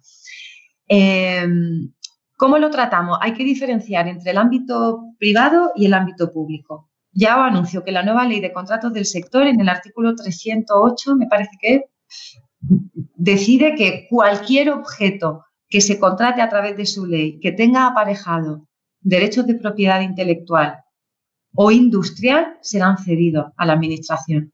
O sea, la pregunta que me hacía, ¿se pueden quedar con mi modelo? Sí, aunque no lo digan en, la, en, el pliego. La ley dice que cualquier objeto que sea que ostente esa propiedad intelectual o, industrial se quedará en posesión de, la administración pública. Ahora bien, hay que diferenciar entre lo que os comentaba, los derechos morales y los patrimoniales. Los derechos morales son vuestros, de los arquitectos, de los creadores, son inalienables. Entonces, si la administración publica em, en prensa que ha construido un pabellón polideportivo, tenéis el derecho moral de que se reconozca vuestra autoría. Que nos pongan una placa o algo así. Como se hacía antiguamente. Es que habéis perdido mucho. Os habéis dejado llevar. Pero los derechos patrimoniales sí se les pueden ceder. Vamos, sí se les pueden ceder. La ley te exige a que sean cedidos. Y en el ámbito de lo privado, como tú decías, ¿qué va a pasar con mi modelo? Esa es propiedad del modelo. Esa es propiedad del modelo. Tú defines en tu contrato cuál va a ser el uso de ese modelo y cuáles van a ser las limitaciones de ese modelo. Si tú en el contrato dices que lo aporta y que podrá ser solo utilizado para visualización de proveedores a la hora de hacer valoraciones económicas, tú defines. O sea, en cada caso podrás decidir lo que quieras porque es tu trabajo y tendrás que ponerte de acuerdo con la propiedad en cuál va a ser el alcance. Y además eso generará probablemente una variación en tu horario. Claro, si alguien se va a aprovechar de tu trabajo, tú tienes derecho a cobrar más caro, es así. Si el hecho de que tu modelo sea utilizado por una tercera persona que se va a ahorrar el trabajo de elaborar cierta eh, documentación que tú se la estás dando y se lo está ahorrando el cliente, pues tendrás derecho a que te la paguen más cara. Pero eso ya es un pacto entre, entre dos partes, ¿no? ¿Y quién es el responsable de la información contenida en un modelo digital? Porque por lo que nos has estado explicando, yo creo que es el arquitecto, pero como has dicho que hay varios agentes, partes integrantes, yo como delineante colaboro, estoy con contrato con un arquitecto. No tengo firma, pero participo en el proyecto que firmará este. Mi responsabilidad la avala la firma del técnico que suscribe. ¿Responsabilidad de la información o responsabilidad del almacenamiento? Pues dime las dos. Por el mismo precio, dime las dos. Te digo las dos. A ver, la responsabilidad del almacenamiento es quien decida que, la custodia. Puede decidirlo el cliente porque tenga un servidor del que se fía fielmente y, quiere tener albergada esa información en su servidor porque le parece interesante o a lo mejor o, desconoce que eso lo puede hacer o, no tiene tanta no le da tanta importancia y decides tú que sea un servidor propio o, jolín, es que también se trabaja en Google Docs, en BIM, es otra herramienta válida. ¿Dónde se va a almacenar? Donde se decida. ¿Quién es el responsable de la custodia? El que lo decida. Aquí no es una responsabilidad contractual. Como no es una responsabilidad establecida por ley como la LOE de 1, 3 y 10 años, esa responsabilidad la podemos decidir. Y si no se decide, la responsabilidad será de todo. Si nosotros no decidimos en el contrato quién es responsable, pues habrá que ver eh, los indicios que tengamos encima de la mesa. Quiero decir, si ha habido un problema con la información y aunque no se haya pactado nada eh, venimos albergando la información en el servidor de la propiedad, pues el responsable naturalmente tendrá que ser la propiedad, porque es el que tiene el personal encargado de mantener su servidor. Si por el contrario hemos decidido albergarlo en el nuestro y la perdemos, pues aunque no se haya establecido un contrato, si somos los custodios, estamos asumiendo esa responsabilidad y si tiene consecuencias, pues tendremos que asumirla. Por eso es tan importante que se defina, porque bueno, todavía no tenemos esa cultura tan arraigada como en, Reino Unido de trabajar, porque además lo decidían así las normas PAS, ¿no? ¿Cuál va a ser el servidor en el que trabajemos todos, sí o sí? ¿Va a ser el Power View o el que sea? Bueno, pues ahí el responsable será el, que mantenga esa plataforma y si queda registrado, mejor. Un par de apuntes, simplemente. Como hace tiempo que no hablo y tengo por aquí abiertos los documentos de haber estado estudiando antes de la grabación, la ISO eh, dice que es la parte contratante la responsable de proporcionar el entorno común de datos para cada proyecto, ya sea directamente o a través de un tercero. Volvemos a lo de siempre. La ISO es lo que es, no es una ley, pero ya tenemos ahí una referencia, bueno, de cierto peso que dice quién es en principio el responsable de, proporcionar ese, ese CD, ese Common Data Environment. Y por otro lado, en la, eh, la página de la comisión SBIM, en la guía para la elaboración del PEP, e dice en la página 10, por eso es importante que toda esta matriz de responsabilidades quede definida, como tú bien decías, en ese documento que, puede ser contractual. Dice, la oferta aprobada es vinculante y por ende también lo es, el PEP e presentado en la misma.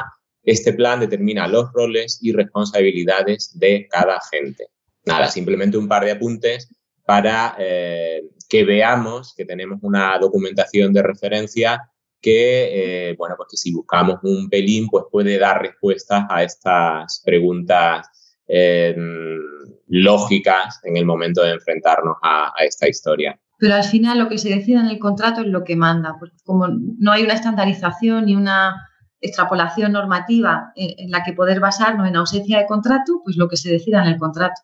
Claro, claro, esto no vale ni con régimen supletorio, pero bueno, es una referencia por si queremos llevarla a ese contrato. Bueno, chicos, llevamos una hora y media.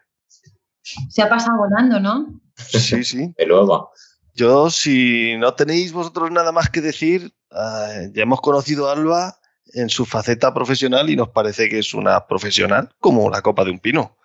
hemos aprendido muchísimo. Menuda clase. Sí, sí. Menuda teórica. Eh, Alba, si alguna vez coincidiéramos, ¿nos cuentas alguna cosa personal sobre ti? Por supuesto, claro que sí. Mm. Habrá que coincidir, ¿no? Sí. ¿Tú nos sueles escuchar? ¿Has escuchado algún episodio?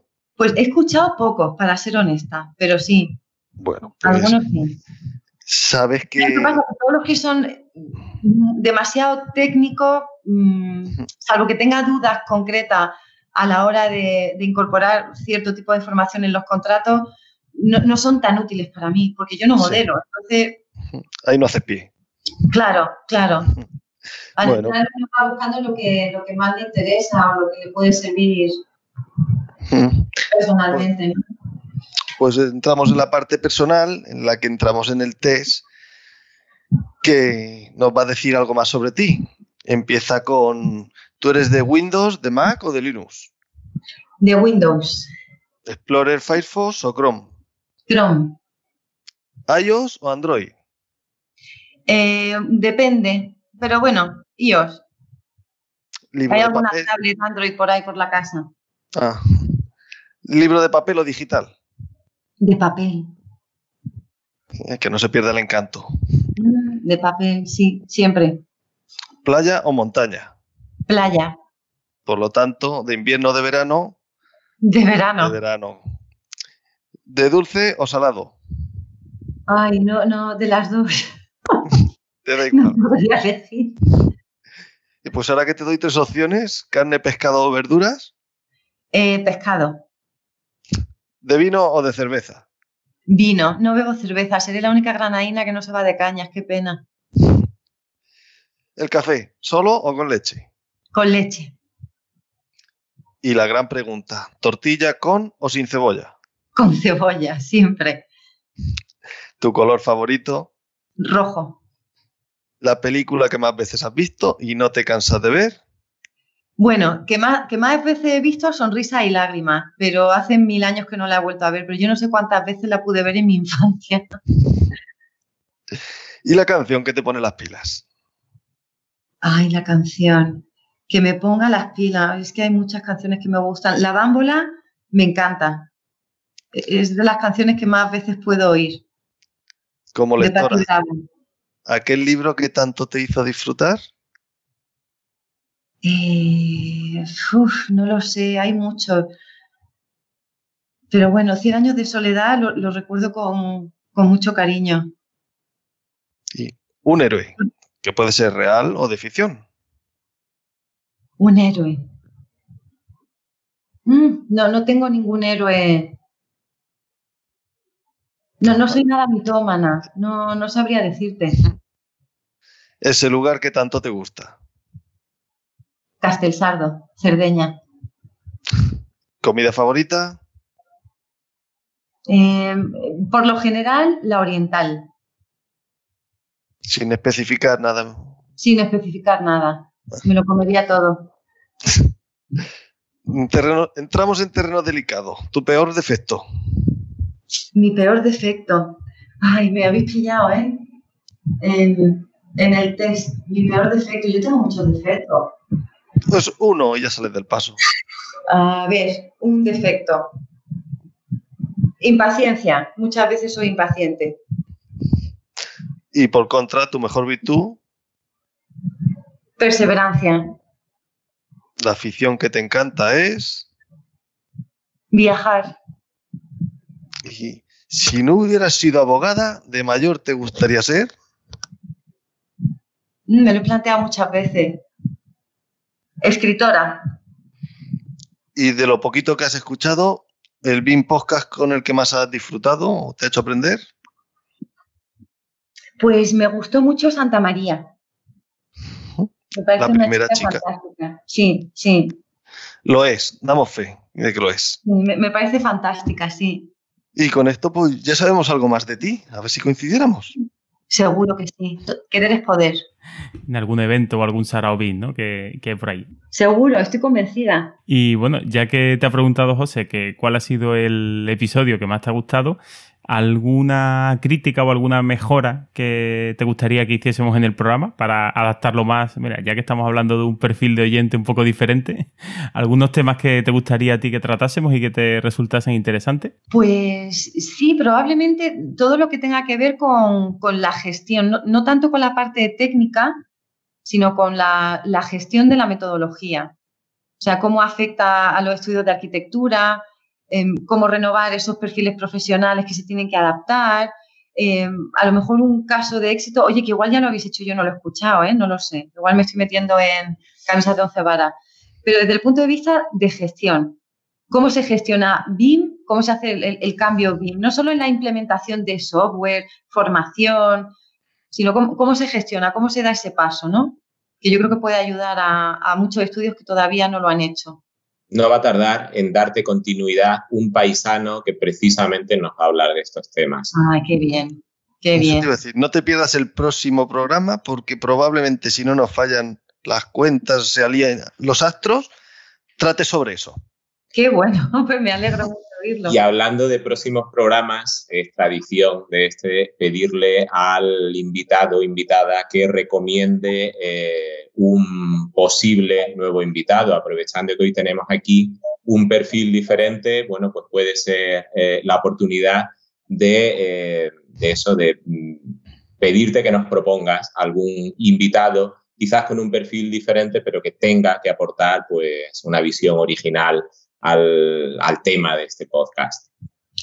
Pues, a ver, desconociendo, como decía, el, resto de podcast que yo todavía no he escuchado, no sé si en temas de MEP habéis tenido ocasión de, entrevistar a alguien, pero mi mentor en, todo esto es Alfonso Naranjo, que es profesor de la Universidad Europea, que fue el que me acompañó en mi andadura docente y, donde doy clases de BIM legal. Y, y, él como personaje fantástico, como profesional lo es aún más y él está muy involucrado en toda la parte de, facilities dentro del BIM, que es el BIM más allá del BIM. Cuando nosotros como arquitectos, perdona que me meta en el cupo, hemos terminado nuestra labor, llega alguien que continúa con ese modelo y, hace que una explotación industrial mejore o que la organización empresarial de nuestros clientes siga viva, ¿no? Entonces, a mí me parece que la parte de Facility es, fantástica. Y Alfonso Naranjo, para mí, es uno de los mejores BIM manager o como queráis llamar de nuestro entorno. Pues magnífico apunte por dos motivos, por Alfonso Naranjo y porque yo creo que es un tema pendiente en este podcast. Así que... Eh, Sí, sí. Ya, ya que te tenemos a ti fichada, seguro que, nos puedes dar el teléfono, el correo de Alfonso y, y, como hemos hecho contigo, pues te asaltamos un poquito, así a traición y te, y te arrastramos un poquito aquí al, programa, ¿no? Que has visto que, tampoco mordemos, ¿no? no nos portamos No, no, no. Os portable, portable. Pues, Alba, no sé, ¿alguna cosilla que te gustaría decir, algo que te ha quedado por ahí pendiente? Yo creo que en esta hora y media que llevamos de programa hemos hablado de un montón de, temas. Yo creo que sí. A ver, una última cosa sobre la que no hemos hablado, yo tampoco soy experta ¿vale? en protección de datos, pero sí que tenemos que tener muy claro que la, normativa que nos afecta en protección de datos es la europea si trabajamos en Europa. Ojo con albergarnos en servidores americanos que no cumplan con con, las exigencias de, la normativa europea, como apunte sobre lo que a lo mejor no hemos hablado demasiado. ¿no? Cierto, ahí es verdad que, es un tema también delicado. Eh, ese tema, al igual que, la, que eh, la, propia propiedad intelectual o donde se alberga el modelo, evidentemente el que se albergue en un país o en otro, pues hace que la, los condicionantes de acceso, requerimientos, etcétera, pues puedan no ser, no ser válidos, ¿no? A la hora de contratar el servicio, un eh, servicio en la nube de tal compañía, pues a lo mejor tal compañía tiene el servidor en Kuala Lumpur y no nos vale, ¿no? Porque nos exigen que esté en la, Unión Europea, ¿no? Por ejemplo, ¿no? Efectivamente. Y animaros a que trabajéis los contratos, de verdad. No, no, en ese entorno es difícil salir bien parado si no hay un contrato bien redactado pues sí, yo, creo que es una gran, una gran recomendación. Pues bueno, si no tienes otra cosa más que, decir, pues por nuestra parte solo mm, agradecerte en nombre de, los tres que hayas eh, que nos hayas dedicado este viernes por la tarde eh, de julio, caluroso de julio, o sea que eh, digamos el contexto no puede ser peor, pero bueno, te agradecemos mucho el esfuerzo que has hecho por, venir aquí y, la verdad que darnos una clase magistral de y hacernos sobre todo que levantemos las orejas, ¿no? Diciendo, oye, pues uff, todas las cosas que hay que tener en cuenta porque al final podemos tener un problema si no hemos eh, atado bien, todo, todo ese tema antes de empezar a, modelar, ¿no? Efectivamente, al contrario, gracias a vosotros por confiar en que algo tan tedioso como lo jurídico os pudiera resultar interesante. Yo encantada. Muchísimas gracias por tu tiempo y como decía Javier, por la clase magistral. A vosotros. Espero conoceros pronto. Y bueno, Marco, ya por empezar a despedirnos a nosotros, pues también a ti de nuevo. Gracias. Ya este es tu primer programa o ha sido tu primer programa en, nómina. Eh, en nómina y con, digamos, formato tradicional, ¿no? ¿Te has encontrado bien? Yo, muy bien, muy bien. Un placer. Y encantado de haberme estrenado con Alba. Gracias. Y José, pues nada, ¿alguna cosita más que quieras añadir antes del cierre? No, sabéis que yo suelo cerrar con una reflexión profunda que la gente se lleve a casa va a darle vueltas y como hoy va de derecho la cosa, pues la reflexión es si un abogado se vuelve loco, pierde el juicio. Ahí lo dejo. Y bueno, pues eh, hasta aquí este vigésimo segundo episodio de BIM Podcast. Eh, si quieres proponer algún tema, sugerir invitados o mejor aún, te animas a venir por aquí charlar un rato sobre BIM, pues puedes dejar un comentario en bimpodcast.com, seguirnos en nuestros perfiles de redes sociales o contactar por correo electrónico en info.bimpodcast.com. Encontrarás todos los enlaces mencionados en el programa, que en este lo voy a tener dudo con tanta, con tanta referencia legal, voy a hartarme de, buscar normativa y bueno, intentaré hacer lo posible por reflejarlo en las notas del episodio y recordarte siempre que puedes suscribirte al podcast a través de iTunes, Evox, eh, Spotify o seguir las instrucciones que aparecen en la web bimpodcast.com barra suscripción. Y si cuando vayas a comprar algo en Amazon quieres colaborar con nuestra causa, hazlo entrando desde bimpodcast.com barra Amazon. No te costará más y a nosotros nos dejará unos centimillos pues que nos, nos ayudará a seguir con este proyecto. Pues sí, lo dicho, un saludo y hasta el próximo episodio.